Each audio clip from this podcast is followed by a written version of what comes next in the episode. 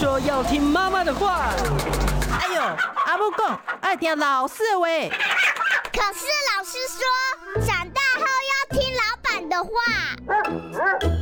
不管是谁，都要听医生的话。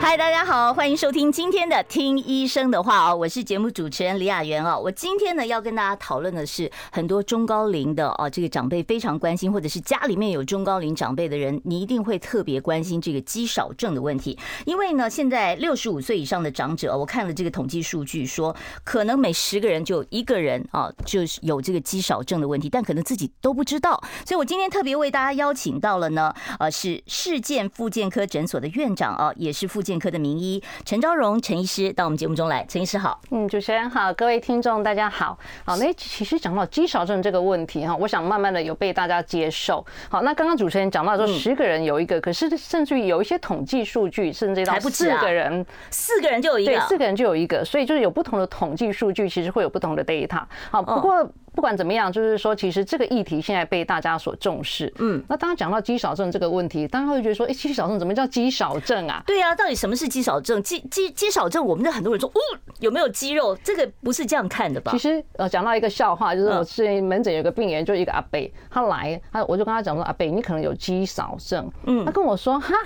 我又没有咳嗽，为什么要肌少呢？我想说，哦，你那个不是那个止咳的肌少，就肌少是你的肌肉量不够。这个化痰肌少，对对对对，少那个少，对对对。所以说，一般人其实，在长辈他们比较没有这个肌少的概念。嗯。但是现在大家有这个概念之后，其实慢慢的等于说，其实会开始做一些训练。现在很多年轻人其实也开始重视这个议题。嗯。可是我们怎么去发现家里的长辈有肌少的问题？其实我就注意到一个问题，就是很多长辈啊，他那个毛巾。拧不干，这是不是就是肌少症？还有那个罐头的盖子，尤其是那种酱瓜罐，那个铁罐，那那个玻璃玻璃瓶铁盖子，那个扭不开耶，那是不是就是肌少症了呢？这个都是一个一个肌少的一个议题。好，那其实我们知道什么时候会开始有肌少，我们的肌肉量什么时候开始变少？好，这个跟我们年纪有关。其实我们只要大概差不多三十多岁是我们的高峰期，超过四十岁之后，其实就开始往下掉。好，每十年会减少八个 percent。从四十岁到七十岁，所以你想假设想想看哦，你原有的肌肉量，你每十年少八 percent，你到七十岁。你少的是八乘以三个七十年，所以二十四 percent。那从七十到八十会少十五 percent。你从四十到八十，你就减少了在四十 percent 的肌肉量。哎，这很可怕哎。对，这样听起来的话，那我就要问一下，是不是跟骨质流失一样？像骨质这样，我们都讲说你流失了哦，到开始走下坡了，你就补不回来了。肌肉应该是可以补回来的吧？呃，我常常跟我的病人分享这个概念，就是说，其实跟你的用钱一样啦。你年轻的时候努力赚钱，努力存钱，你到老的时候你不怕没钱用。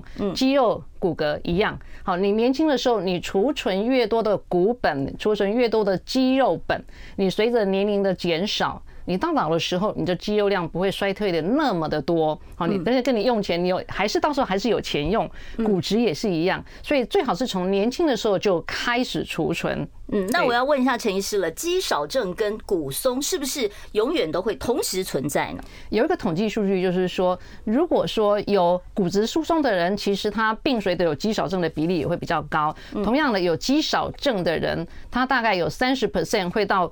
骨质疏松有六十 percent 会到骨质减少，好，所以所以骨质疏松就是负二点五，骨质那骨质减少就是负一到负二点五之间，所以这个比例非常高哦。肌少症同时有骨松的，对，有百分之九十 percent。哎，可是骨松女生多，肌少是不是也是女生多呢？呃，肌少其实，嗯，目前统计上，男生女生其实没有很大的差别，好，其实都是有的。那我要问一下了，这个一听说肌肉少，就是我看到很多肌少症，我都想说，是不是瘦的人才会有肌少症？像我这样胖嘟嘟的，应该不容易肌少吧？呃，胖嘟嘟的人，我们叫做呃肥胖肌少症啊，还有肥胖肌少症，不放过我。对，其实。肥胖并不好，肌肉少其实本来已经很惨了。如果你再肥胖的话，那又有更更多的三高、心血管的一些问题，会更严重的。哦，那那像如果说有慢性病，比方说你有三高，你有糖尿病，你会不会也伴随有肌少？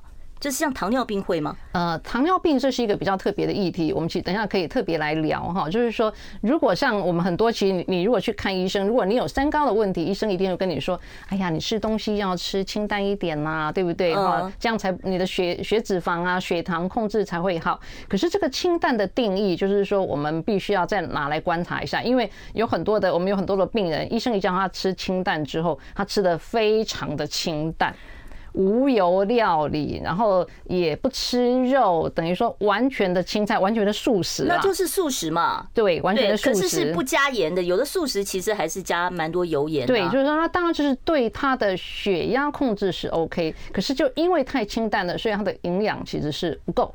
哦，所以肌肉的生成是需要营养，是需要蛋白质嘛？对不对？对，就是蛋白质的补充不够。哦，所以就是说，很多人其实光吃素食，他忘掉他的蛋白质的补充是要充足的。哦，所以就是因为蛋白质补充不够，所以就衍生出了一个肌少的问题出现了。那我直接用蛋白粉行不行？我看很多那个练身体的人都是年轻人，都去买那个，都到 Costco 去买一大罐那个蛋白粉。是那个蛋白粉，像如果说是中老年的有点肌少问题的人，他可以吃吗？呃，我们其实就是说，一个蛋白质的量到底要多少？我们比较简单的换算就是说，你一公斤的体重原则上是一公克到一点二公克。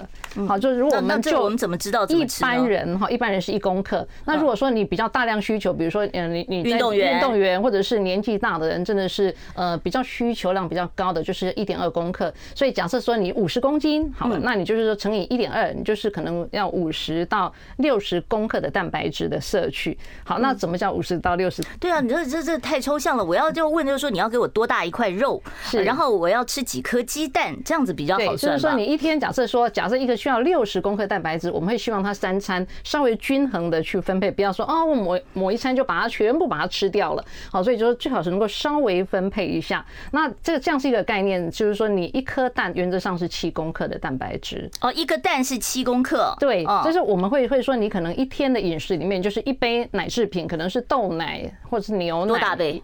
一杯就两百两百二十左右吧，两百二十不是五百 CC 那种，对对对，一杯原来两两百左右。好，然后一颗蛋，那就是说一颗呃一杯奶再加五份的蛋白质，五份蛋白质一份就是用七公克来算。那我总不能吃五颗蛋加一杯奶？当然没有啊，我想你一定会吃肉吧？那肉我就会习惯就是教病人，就是说你用你的手，像我的手并不是特别大，我特别大，对，所以我就是说我的这样的手原则大概三份。是连手指头算吗？还是只有这样这样一份？哦，就是不连，只有手掌心的这一块份。那厚度嘞？您您的大概可能会到四份。不好意思，我手太大了，我脚也大，所以大。我猿猴特征没有退化完。那。我们很多人会到超商去买，现在很流行鸡胸肉，对不对？超商都有那种即食的鸡胸肉。通常那样的鸡胸肉，就是说，像我的手这样三份，三份大概就是提供二十一公克的蛋白质。所以超商这样一百公克的鸡胸肉，原则上也是提供大概二十二公克的蛋白质。哎，大约要问一下哦，你说这个一个手掌面哦，但是这个手掌面的厚度呢？大大约我们正常的这个厚度，哦，就是正常的手的厚度。哦，OK，好，所以就是说超商的那个鸡胸肉，就是说一百公克的鸡鸡胸肉，大概提供一百一十卡。嗯，然后大概二十二公克到二十五公克的蛋白质，好，原则上它平均大概都是这样一个数据。可是请记得不要太常吃，因为有时候他们为了调味，其实会放非常多的盐、盐巴一起，钠的含量会太高。对，钠的含量会太高。有些我我之前就有碰到一个健身的一个教练，他一天吃五包。哦，就是那个超商的那种鸡胸肉，对，所以他的他是血压飙高，年轻人的血压飙高，那就是他钠离子含量太高了。那只能吃白肉吗？红肉不行吗？红肉原则上，当然目前在一些营养上，就是说红肉其实对一些其他像不管什么大肠癌或一些疾病等等，其实会有影响。可是原则上，我会觉得说，其实饮食就均衡啦。好，就是说你可以吃，但是不要太多。不要吃太大量，是。就刚刚讲到蛋白粉的问题，就是蛋白粉它是提供一个很 pure 的、很单纯的蛋白质的来源，就像市售的一些蛋白粉，就是说它一份原则上大概是二十五公克，你很好量，很好计算。对，二十五公克左右，蛋白质大概会在也是落在差不多是二十二公克左右，它几乎百分之八十都是蛋白质的含量，所以它等于说就是大约一份就提供你二十二公克的蛋白质，等于是我的手掌心这样的肉，就是它一份就可以提供。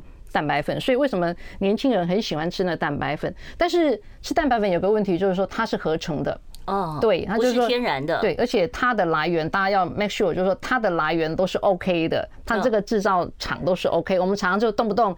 哎，某个厂商是什么东西？因为有问题被检查有问题就下架，或者说你今天如果是你压同一个产品，你也可能长期这样吃下来可能会有问题。而且大家其实老一辈都会讲天然的雄厚了哈，是天然的还是比较好原型食物啦，原则上就是原型食物啦。是好，我现在就赶快我要倒回头来再问一下陈医师了。很多的这个我们的听众朋友都不知道说我到底有没有肌少症啊？嗯，就是我自己有没有办法从我日常生活中来观察我是不是有肌少症？通常我们最简单的就是说很多。嗯，肌少症的人，他第一个就是觉得说，哎，可能就是第一个刚刚你讲了这个瓶盖扭不开，对，扭不开，毛巾扭不干。我有个病人就是说，哦，最近的那个科技怎么那么进步？那个连保特瓶瓶盖都拴的这么紧。嗯，我说不是他拴太紧，是因为你的手的那个肌力，对，肌力不够。那前一阵子因为疫情，其实也有很多的长辈因为被封在家里，对，所以没有出门，所以衍生出很多那个肌肉量肌少的这个问题。我们就有一个一个病人啊，他就跟我讲说，哦，那个解封之后，我从我们家要要过一个马路，那走到一半的时候，红灯就亮了，就特别开始越走越慢了，对不对？对，步行速度变慢，然后容易累，体重降低。好，那比较简单，有时候会觉得说，像我们这个手一握，这个虎口，这个应该是饱满的，嗯，它会凹陷下去，嗯，对，好，凹陷下去，没有凹，我也要硬把它挤出，硬把它挤出一个。还有很多长辈，你可以看到这个太阳穴都凹下去的，哦，对，哦，这边这个肌肉对的。好，其实我们就是讲到肌少症这个问题，肌肉少不是只有我们四肢你看得到的四肢，我们身体布满的肌肉，包含我们的。骨盆底肌，这会影响到我们的排便能力、排尿、排尿的能力，很多很多会漏尿，好，这个也是肌肉量不够。哦，所以漏尿跟肌少也有关系。对，然后还有就是说呼吸，会觉得说呼吸好像喘不过气，这个呼吸肌肉力量不够，这不是肺的问题啊，不是肺，有有些是因为这边肌肉扩张能力、肌肉能力不够。好，尤其最近那个 COVID-19 之后，其实很多人也有这样的问题。嗯，是。好，我想呢，这个。怎么样观察？待会儿呢，我还可以继续的来请教陈医师。我们要先稍微休息一下。待会儿听众朋友呢，你如果有任何的问题，也可以在 YouTube 的留言板先来请教陈医师。我关心国事、家事、天下事，但更关心健康事。我是赵少康，推荐每天中午十二点在中广流行网、新闻网联播的《听医生的话》。我们邀请到的都是国内数一数二的医疗权威，给你一个小时满满的医疗资讯，让你健康一把抓。除了收听以外，还要到 YouTube 频道上订阅 “I Care 爱健康”，按赞、订阅、开启小铃铛，爱健康三支箭，一件不能少。欢迎大家回到我们听医生的话节目现场。我今天现场为大家邀请到的呢是复健科的名医陈昭荣陈医师啊。陈医师呢，他也出过一本肌少症的专书，叫《肌少成疾》啊啊，这里面针对这个肌少症的问题有多很多很多这个角度的这个切入，并且呢有提供很多的这个建议啊。那我接着就要继续来跟陈医师讨论。我们刚刚讨论到说什么扭毛巾啊、开瓶盖啊啊。那我刚才其实我在广告的时候也问陈医师说，我看到很多银发族是走路是不抬脚的哦，就是搓。搓搓搓搓，这是不是也是肌少症造成的？呃，基本上这个比较是一些神经的问题哈，比较是因为帕金森、帕金森症造成的，所以他会走路会有点小碎步。好，这个是另外一个议题。嗯，好，对。那我们就讲到，刚刚我们有提到说肌少症，我们要怎么去检测？当你发现你可能有肌少症这个问题之后，我们接下来就是要做一些比较科学化的检测。是要写量表吗？呃，对，我们比较简单的，其实简单测试啦，我们会把我们的手掌去圈我们的小腿。哦，手掌圈小腿。对，假设说你圈得住，而且还能够错过一点。对，这样的话代表你有肌少，就是那种胶啊咖。哦，就是小腿特别细。对，如果说萝卜腿，那基本上就不会有，比较不会有问题。那像我们这样胖的人，那个腿围本来就大呀。对，所以基本上就是说圈得起来哈。那而且如果说能够圈不起来是最好，这是第一个检测。圈不起来，那是不是圈的距离越远越好啊？你的肌肉量越够。哦，是啊，对，就是小腿最胖的那个地方。对对对，这是第一个检测。第二个，我们就是会请长辈，就是做呃，从椅子做五次的坐站。啊，就五次的作战，人家站不起来，对，坐的会站不起来。对，五次的作战，你必须要在十八秒内完成。就是站起来坐下去，站起来坐下去。对，那是什么样的椅子呢？像沙发一般的，当然不能要一般的那种，我们可能吃饭的那种硬的椅子，对，硬的椅子会是比较需要有把手吗？不可以有把手。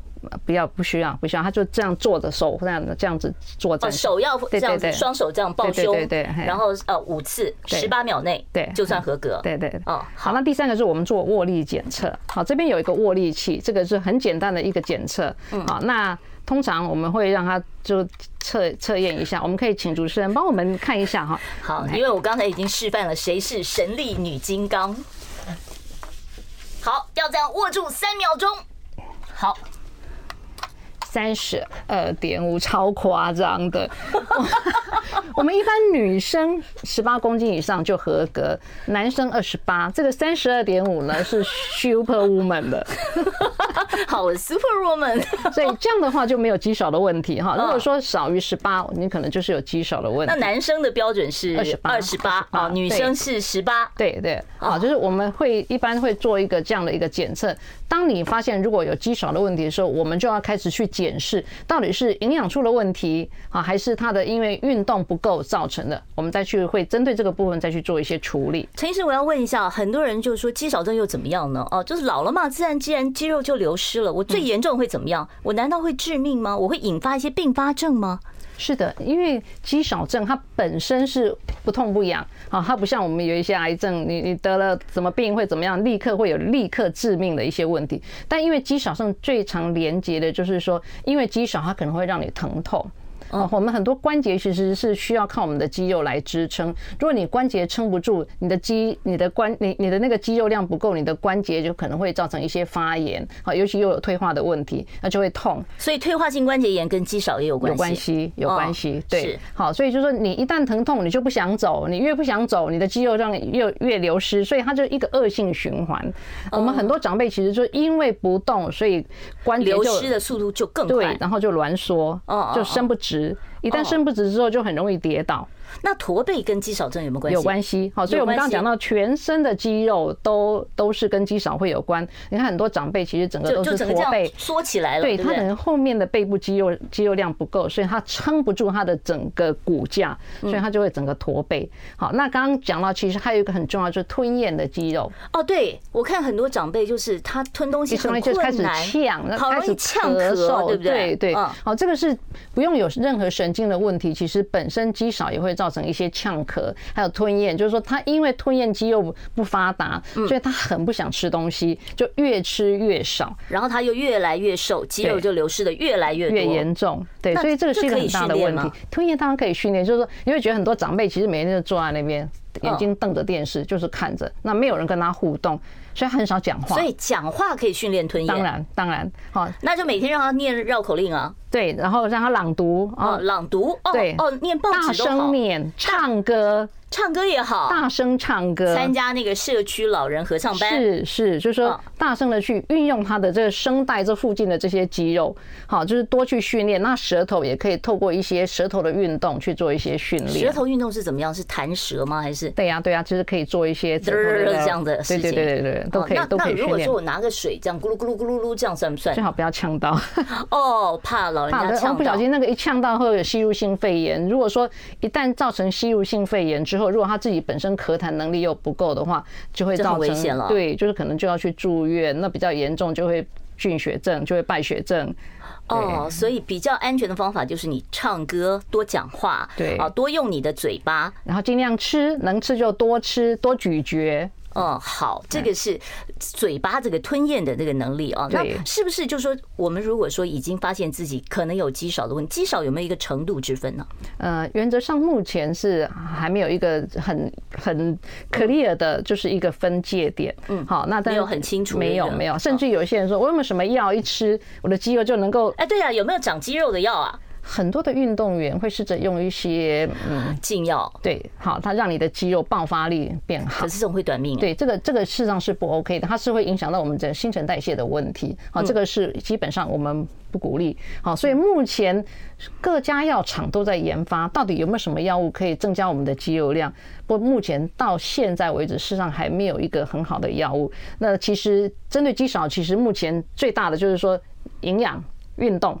好，这两个最重要的。好，我们刚才讲到营养，就是蛋白质的这个补充哦。您刚才也告诉我们说，一颗鸡蛋是七克的这个蛋白质嘛？那很多长辈其实都在问呢。我听过两种说法，有的人说老人家蛋不能吃多，只能吃一颗一天。那也有人说哦，一天吃两三颗哦，这个蛋白质才够。到底一天该吃几颗蛋？这会牵涉到它的胆固胆固醇的含量嘛？好，就是说，如果说胆固醇高的人，其实医生会建议说蛋含量就不要吃太多。好，那蛋一颗蛋里面，其实它的主要是蛋黄的胆固醇含量比较高。那我如果只吃蛋白，我不吃蛋黄呢？对，只吃蛋白，当然就是蛋白质还是是有的，啊，基本上还是 OK 的。啊，对，所以会牵涉到就是胆固醇。那如果说胆固醇没有这样的疑虑的，你一天吃到两颗、三颗，其实也并不是说不可以这样子。好，我知道，其实有很多听众朋友很关心，就是说到底我有肌少症，我该怎么样运动来训练我自己的肌肉？待会儿呢，在半点之后，我们就请陈昭荣陈医师在现场为我们示范怎么样来增加你的肌力，让你变成一个 super woman 哦。好，我们稍微休息一下，待会儿呢，我们再回到听医生的话节目现场，还是提醒大家，拜托帮我们订阅一下我们的 YouTube 频道，你只要打 I Care 爱健康哦，中广李雅媛都可以。好，我们休息一下哦。我关心国事、家事、天下事，但更关心健康事。我是赵少康，推荐每天中午十二点在中广流行网、新闻网联播的《听医生的话》。我们邀请到的都是国内数一数二的医疗权威，给你一个小时满满的医疗资讯，让你健康一把抓。除了收听以外，还要到 YouTube 频道上订阅 “I Care 爱健康”，按赞、订阅、开启小铃铛，爱健康三支箭，一件不能少。欢迎大家回到我们听医生的话节目现场。我们今天现场为大家邀请到的是复健科的名医哦，也是世健复健科诊所的院长陈昭荣陈医师，在我们节目现场跟我们聊这个肌少症的问题哦。刚才我看到一个很可爱的问题，他问我说：“眼睛会不会肌少症啊？”他说他一天到晚盯着荧幕看，眼睛会肌少症吗？眼睛其实也是肌肉，基本上也是一样。会不会是有那种呃肌无重肌无力的？那那个是重症肌无力，那个是另外一个免疫的问题哦，所以那个跟肌少没有没有关系，那是另外一个免疫的问题。哦，那但眼睛会有肌少症吗？一样啊，它也是肌肉，所以基本上它也是同步会有一些退化的问题，所以眼皮会下垂啊等等，这个都是因为老化造成的嘛。哦，对，然后像我们就变成八字眼对，就会下垂，对，所以很多的眼睛的训练的体操，实际上也是可以做一些眼部的拉提的的功用。我看都是那种医美这样，你这样嗯啊弄出凤眼来这样子，对对对，也是一种肌肉的拉提效果。对对对。好，我们现在就要开始请这个陈医师帮我们来示范一下如何训练你的肌肉。我们从上半身的开始训练，好不好？通常我们就很简单，就像两个水瓶其实就可以了。这五百 CC 的，对，里面装水。如果说你觉得嫌不够重，你就里面装沙子或石头。男生要重一点，对不对？对，或者装黄金也可以，会比较重。那我要抢你，我要抢劫。好，那我们第一个就是说，我们的背部的肌肉，我们平常比较少训练到，所以我会训练你向后夹，用力向后夹，后面夹。对，你就把你的肩胛骨后面向后夹。嗯，好，这样的话，你后面的肌肉就会用力到。尤其现在很多人低头拿电脑，好，其实这后面的肌肉。那抓不抓瓶子有差吗？呃，多一个重量，你可以像空举的感觉，跟跟这个有拿的这个重量，其实还是会不一样的。好，这是第一个，那就所有的运动就不要憋气，然后向后。然后数到十，然后慢慢的放松，那再往后再继续做，可以连续做四个十拍，四个十拍，自己数到十这样，好，这个可以做。那第二个动作其实就是我们可以往上举，往上举，往上。这五十肩举不上去了，五十肩那就要治疗了。好，这样子举个十下。然后，当如果肩膀有问题的人，如果你举起来会痛的人，可能要先去检查，看是不是有其他的问题啊，或什么的。对，好，那还有就是我们做二头肌的训练，哈，好，就是如果有家里有哑铃，这样子训练也是可以，好，就单纯这边固定，这边固定起来，然后慢慢的，所有的动作其实都是慢的。都是慢的，对，慢慢的做，做几下呢？呃，先做个十下，好，然后左手右手可以轮流做。如果你觉得 OK，你也可以两只手一起做。哦，这是上肢的这个训练。然后还有蝴蝶袖，一般人最困扰的蝴蝶袖。对，这怎么？我们就先把它举起来，然后这边扶住。你没有哎。对，然后就上上。哦，从脑呃，对，头后面这样举。对对，好，那这边要固定住，不能这样。这样这样这样效果就跟他，所以哦，所以要要自己要用另一只手扶住它，对对对对，这样子哈，嗯，可以训练我们这蝴蝶袖的部分。那还有我们要扩胸的话，一般我会建议用弹力带。好，这弹力带其实药房就买得到吧？对，一般哈，其实还蛮方便的。你就这样运动用品社，对对对，你这样绕着，然后你就可以做扩胸的运动。好，胸部的肌肉就打开，要把手完全到拉直吗？对对对对，那这个紧度你自己可以调，如果你觉得太紧，你就这样这样就把它弄松一点。嗯，好，做这个扩胸的运动，好，再慢慢的拉回，不要啪一声拉回来，你会去打到自己。好，注意这个扩胸的运动，哦，这个是上肢的这个，对对对对，上肢的这个扩胸运动，所以嗯前面的胸部、后面的背部，还有二头肌，刚刚这个三头肌，其实我们都可以训练到背。部像前面这样拉就训练得到吗？背部吗？呃背部的肌肉会比较是前胸的嘛，对前胸的嗯那如果背部的肌背部，肉，我们刚刚就是做夹背的这个运动。夹背的运动是对训练背部，对背部哦，好好，这是上半身，那下半身应该还有一套吧？下半身有。下半身，因为我们这个桌子挡在这里，可能看不到啊。嗯那没关系，那等一下我们呃，给我们一点时间，我们等一下呢，在节目结束之后，我们去邀请陈医师呢，在另外一个空间里面帮我们示范，然后呢，我们也会把陈医师示范的这个小短片啊，在剪辑完成之后呢，我们会放到我们的爱健康的 YouTube 频道上。到时候如果你想学的话呢，可以很轻松的查到。另外，我也要预告一下，上一次王建宇王医师来也帮我们做了一些简易的老人家适合的一些简简易啊健身操，呃，现在影片已经上架了，大家也可以去看一下。好，我们继续来讨论一下这个肌少症的问题啊。除了这个饮食以外，我想问一下，就是有的老人家好说。我什么运动都做不了，有氧的我做不了，那我去走路行不行？然后我听说一种北欧式的健走，就拿两根拐杖这样走。啊，我看有的老老人家是一根拐杖，有的是两根拐杖，到底哪一种比较好？其实运动当然分三大类，一个是伸展运动，一个肌力训练，一个有氧运动。好，那它每一种运动它的功效是不一样。那至于说我们要减少肌少的这个问题发生，要做到主力训练，就是我们讲的肌力训练这个部分。那当然有氧运动能够让我们整个身体血液循环变好。好，哦，对整个身体的像心肺功能增加，这个有氧运动其实也是很重要。那至于说单纯的走路这件事情，它只是很单纯，就是一个体适能的部分，它对于我们的肌少症的预防其实效果有限。单纯的走路，所以它只能说就是一个维持而已。对，一个维持性的，但是它对我们整个其实有很多的研究啦。如果你每天走超过什么七千步啦，多少步可以让你的生命延长，那个都是因为它有透过这样一些运动，能让你的血液循环变好，你的心肺功能变好等等，它的效果是在这个部分。但对于肌少的部分，还是要做一些主力训练啊，才会有效果。什么叫主力训练？就是像我们刚才示范的这一套，对对对，必须要有一点阻抗的这样的一个训练。哦，阻抗啊，就是，要有，就是好像不是很顺的，很轻松的。简单就是说，来，你现在手用力，用力顶我的手。哦，对，这样这样子有阻力的，这个叫做我们的阻力训练，你的肌肉量才会出来。这样有一个阻力。那那单杠是算算不算啊？单杠的话，它可以，但是很多拉单杠，很多老人家千万不要轻易尝试。骨松的话，对我，而且肩膀很容易会出肌肉量不够的时候，很容易会出问题。哦，所以这个你要选择自己适合的。对对对。那刚才我要问的那个问题就是，我看到有的老人家走路不太稳啊，所以家属就会给他买两根登山杖。哦，那也有现在就是传统的，就是一根拐杖型的这个拐杖，像一一只拐杖，它可以减少我们百分之三十的体重。它对于一些有关节炎的一些老人家，其实是有帮助的。对他膝盖的一些关节的负荷，其实是有帮助的。会变成身体歪一边。对，那所以就是说，目前有传统就是有两只的，那两只的也有所谓北欧的健走杖，也有日式的两只拐杖，它的走法是不太一样。但原则上就是说，像北欧健走，它是为一些滑雪的人设计的。哦，所以它它等于说它。在它会多了一个推力。哦，就是往后拉，这样，它会多了一个推力，好，所以它也是手的力量，它等于是一个全身性的运动。除了脚的运动之外，它还有手臂的一些运动，全身的运动。那当然就是说，如果你走路不稳，你可以透过两只拐杖的话，这样你的步态也会比较稳，好，也会比较平衡。基本上它是 OK 的。是好，我在这里呢，我们先跟陈医师呢暂时先聊到这里哦。待会儿呢，呃，我在开放现场的 call in 专线，如果听众朋友你有任何复健科方面的问题，我们都很欢迎你把握这个机会哦，打电话到我们的现场。我们的专线呢是零二二五零九九九三三零二二五零九九九三三哦。哦，我不晓得陈医师在你们复健诊所里面，你最多的患者是哪一类的？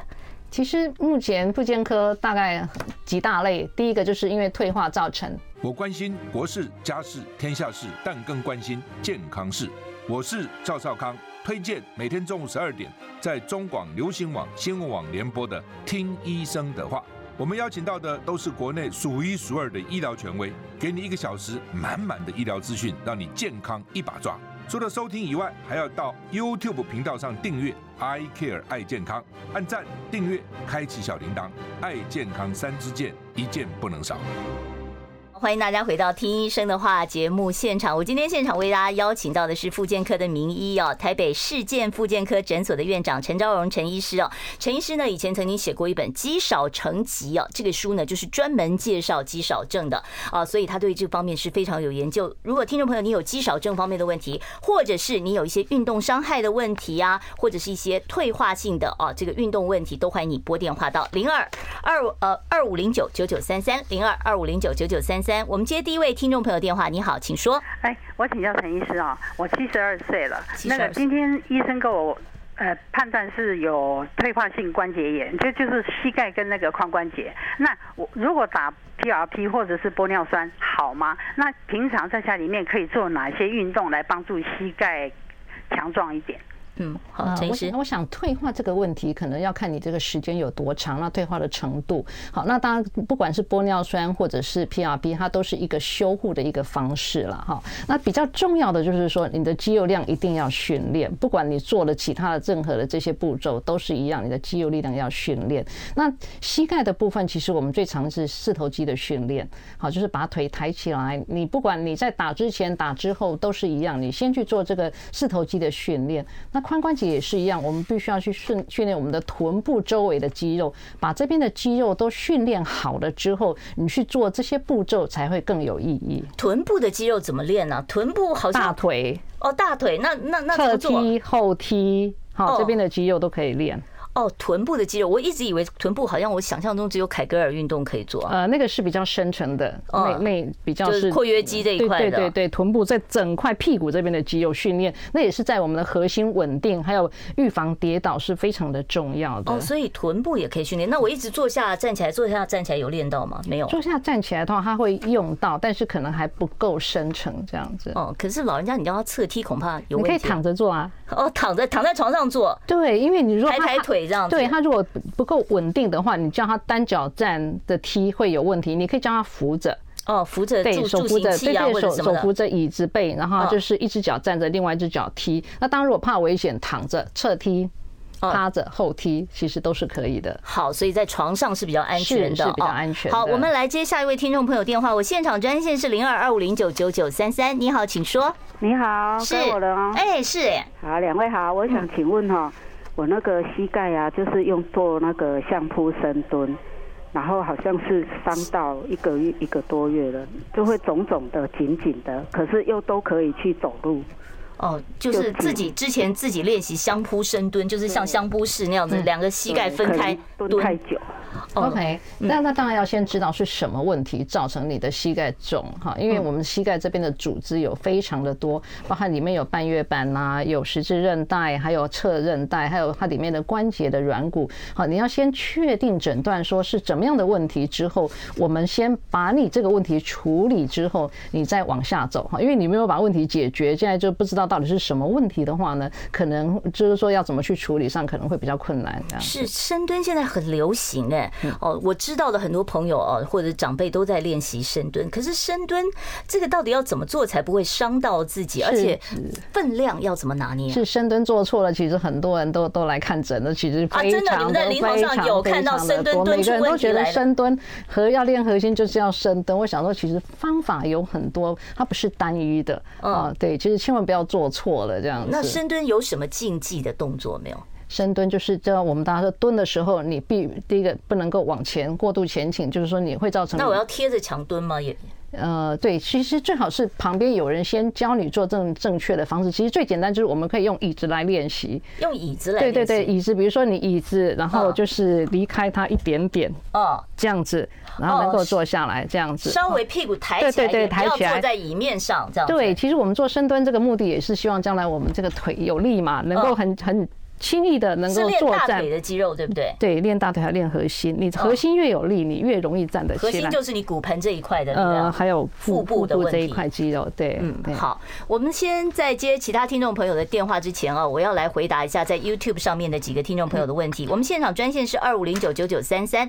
好，有一个在 YouTube 上面留言的听众说，我以前右脚脚踝韧带摔伤，整个脚底全部扭下去，是不是那种翻船那种扭法啊？他说有去看中医，最近呢不是痛脚踝哦，为什么痛膝盖？这有关系吗？有关系，因为其实脚踝那边的韧带整个受伤之后会造造成它的稳定度变差。嗯，对。那你想说下面，你把它想一个房子，下面如果不稳的话，是不是上面可能会开始开始晃了？对，开始你会会有这种扭转。一旦扭转之后，我们这个膝盖其实会跟着错误错误的去使用，长久下来其实也会造成膝盖在往上，有可能连你的腰都可能会出问题。那怎么办？那现在都已经这样了。对，如果说是脚踝韧带的问题，我们先要确定你的你的那个撕裂伤到底是属于哪程度上是怎么样？这要找哪一科？复健科还是？复健科，我们会用超音波检查看一下，就是说你的韧带受伤的程度，然后再看看要怎么去训练你这足部的一些肌肉。这种成年旧伤还能救啊？呃，还是可以救。对，还是可以救。需不需要在鞋子上面做一些什么固定啊？呃，要看他的他的扭伤的一些问题。对，我想帆船的经验很多人都有啊，那脚一并过来好痛啊！哈，好，我们再接下一位听众朋友的电话。你好，请说。啊，你好，我想请问一下，就是呃，我老公因为年轻的时候好像扛瓦斯，然后所以他的腰椎从尾椎上来第四、第五节就是有受伤，然后呃，之前有去到那个。呃，断层扫描，那好像说有点骨头有点好像结合在一起，然后有点粘连，然后那边的软骨好像有点消失掉这样子。那现在最近去看医生的时候，医生说，那你就让它黏着吧，就不要再去动它了。但是我们就觉得很奇怪，不知道这样的做法是不是对的吗？对，有没有办法？就是说他这个第四节、第五节有点粘连，这是怎么办？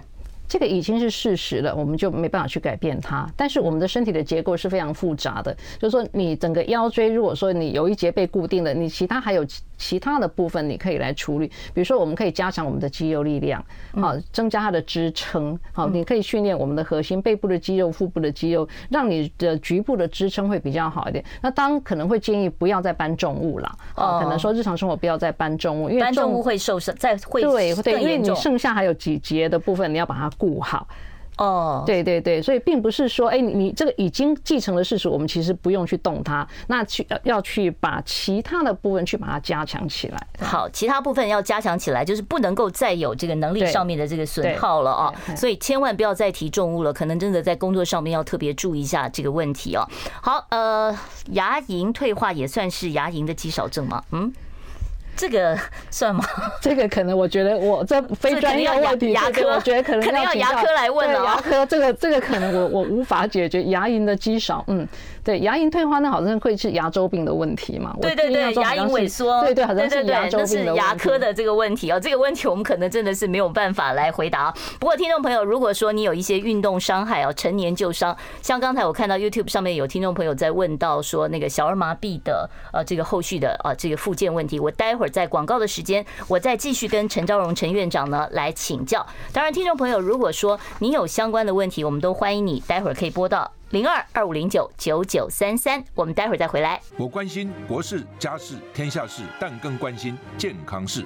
我是赵少康，推荐每天中午十二点在中广流行网、新闻网联播的《听医生的话》。我们邀请到的都是国内数一数二的医疗权威，给你一个小时满满的医疗资讯，让你健康一把抓。除了收听以外，还要到 YouTube 频道上订阅 I Care 爱健康，按赞、订阅、开启小铃铛，爱健康三支箭，一件不能少。欢迎大家回到我们听医生的话节目现场。我今天现场为大家请到的复健科的名医啊，世健复健科诊所的院长陈昭荣陈医师，在我们节目现场跟我们谈肌少症的问题啊。呃，我们现场专线呢是二五零九九九三三。你有运动伤害啊，或者是退化性的一些运动问题，都欢迎你拨电话来。我们先接电话，待会儿再回答 YouTube 上的问题好了。你好，请说。喂，你好，请说。喂，哎，你好，我听到了，您请说。哦，我想请问医生哦。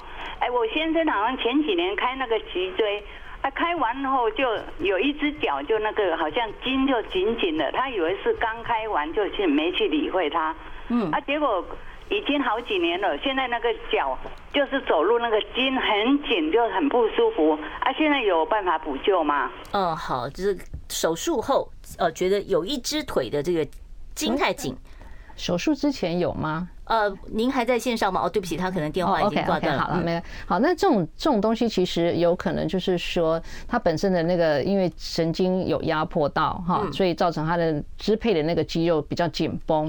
那通常这样的状况，这种神经的问题的话，其实我们可以透过复健的方式去让他的整个肌肉量能够增加，然后去处理他这种感觉神经上的一些异常，还是可以有帮助。在家里可以练吗？可以，是可以练。怎么练呢？就是用弹性带可以吗？要要。先看看他的肌肉量到底是目前是目前的状况怎么样，嗯，还有他等于说对一些感觉的刺激是不是有丧失，好，可能要先检测一下，去确定他目前的问题，然后再给他规划说你可以做的一些复健，所以可以改善的哦。你到复健科去哦，先挂号哦，请主治医师给你一些建议。我们接下一位听众朋友电话，你好，请说。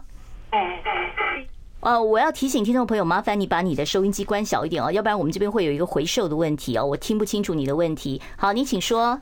啊，大家好，是我想请问，我脊椎有侧弯三十二点五度，嗯，我躺着的时候，左大腿和左臀交接处那附近会痛，可是我站起来走动后就又比较好，嗯，这应该是什么症状？还有，我可以运动吗？还是让他休息，不要运动他？好，这个问题很具体，我们听听看陈医师建议。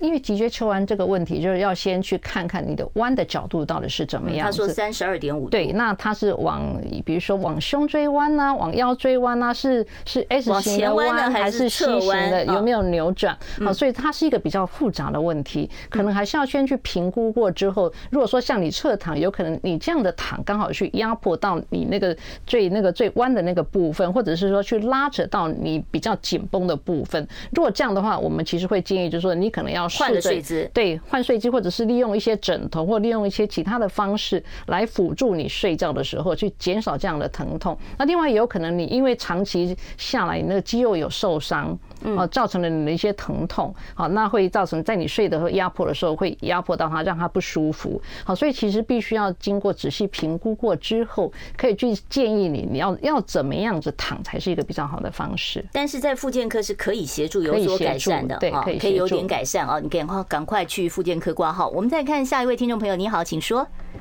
哎，你好哈，嗯，哎，两位好，是。我那个尾椎哈，因为有因为有滑脱哈，啊，五年前有做去神经外科做那个融合手术哈，嗯，啊，现在现在体内有钉子了哈，可是我一直都没有办法久站，他是说走路稍微走稍微走一路就不舒服，那这样还可以复健吗？嗯，这样还可以复健吗？嗯，复健本身是在减轻你的一些不舒服。如果说你真的有不舒服，其实会建议做一点物理治疗，做一点复健。那比较重要就是说，其实还是需要一些专业指导。就是说，你平常其实可以透过一些运动的训练，去增加你的局部的一些肌肉的力量，包含你的腰部核心的肌群，还有腿部的一些肌肉训练，能够强化它。这样的话，你可能会站跟走的时间可能会比较久一点，所以可以改善了。对，至少这个目前这个状态是可以改善。对，好。我先回答一下 YouTube 这个问题好了，因为他已经 问了很久。他说他身高一五四，体重四十四，每天上有氧课，一周一次拳击课，很努力哎。但是他想增重，他增不起来，他怕他老了会肌少症，这会吗？可能要看一下呃，这位他的饮食的状况，可能我们要要去评估你的饮食的组成。所以他运动量是够了，对不对？对，运动量是够的，有氧运动，然后有拳击课嘛，哈。那还有就是要看他整个身体组成。我们刚刚其实有讲到，就是说，其实我们要怎么去评估我们有没有肌少症？其实可以透过一些身体组成的分析。身体组成分析就是说，大家可站有一台机器站上去，它可以一量，可以量你的体重，健身房有的也有，对，量你的脂肪的含量，你的肌肉含量有多少。如果经过检测之后，就发现其实你的肌肉量是够的，你的脂肪量偏少，那这样子其实也没有什么关系。好，对我们只是比较注意，就是说你的肌肉量够不够的这个问题。肌肉不怕多，只怕少，对不对？对对对对。好，所以如果你肌肉量够是没有问题的哦。好，我们接下一位听众朋友电话，你好，请说。喂，哎，你好，不好意思，哎，请说。医师好，主持人好，哎，你好。哎，我七年前我这个脚踝那边有。断了两根骨头，又骨裂嘛，嗯嗯嗯，那造成就是说，呃，一方面我自己也太，就是说，您现在的困扰是什么？直接说好不好？我现在就是说，被那个某不孝人士外推，推第四十六天就把我的现在大拇指外翻，那骨头都跑出来。那这个可是有人叫我去开刀，可是我又很怕。哦，就是现在有有对对，然后拇指外翻的问题。对，就是骨头都都跑出来，可是就是走。穿鞋子就是一个困扰，这样谢谢。好，就是他拇指外翻，他的脚有点变形了哦，这个穿鞋子很不舒服。其实刚刚有讲到，他是因为脚踝受伤吗？还是因为脚踝？对，他是说他七年前脚踝受伤，然后之后才造成的。然后有人去大概去推拿什么不当的拇指外翻，嗯。所以，单纯拇指外翻这件事情，其实不见得一定得开刀。你可以透过一些鞋子，或者是其他一些运动训练。啊，拇指外翻也可以训练啊。对，也可以做一些运动去。会翻得回来吗？呃，至少不要再恶化了。你看，有些人那个外翻到整个整个叠起来，跟他的旁边的指头完全叠在一起。对，有有，他会叠过去。所以就是说，至少我们不见得说能够完全改善，但至少他不要再恶化。其实还是有有方法可以去改善。至少还可以改善。对对，可以改善。复健科你可以去看一下哈。手背肌肉旋转肌拉伤，物理复健有没有其他更好更快的方法？呃，这个就是要看它拉伤有没有撕裂。哦，对，有没有撕裂？那撕裂的程度是怎么样？好，这个会牵涉到我们治疗的方式，其实会是不一样的。如果只是很单纯的一点点撕裂，绝大多数都还在的话，那可能透过一些附件让它修护之后，再做一些肌力训练，其实就 OK。如果撕裂的很严重，甚至于完全断裂的状况，这可能需要可能进一步需要手术吗？手术，或者是说用一些比较增生的治疗这样子。是好，我今天因为时间的关系，我没有办法再接听其他听众朋友的电话了啊！今天非常谢谢呢，复健科的呃这个陈昭荣陈医师到我们节目中来，谢谢陈医师，谢谢谢谢大家。好，听众朋友，如果说呢你对于这个复健的运动哦很有兴趣的话，待会儿呢我会请陈医师帮我们示范一套，然后我们会剪成小短片，然后放在我们的频道啊，不要忘了到时候你准时收看。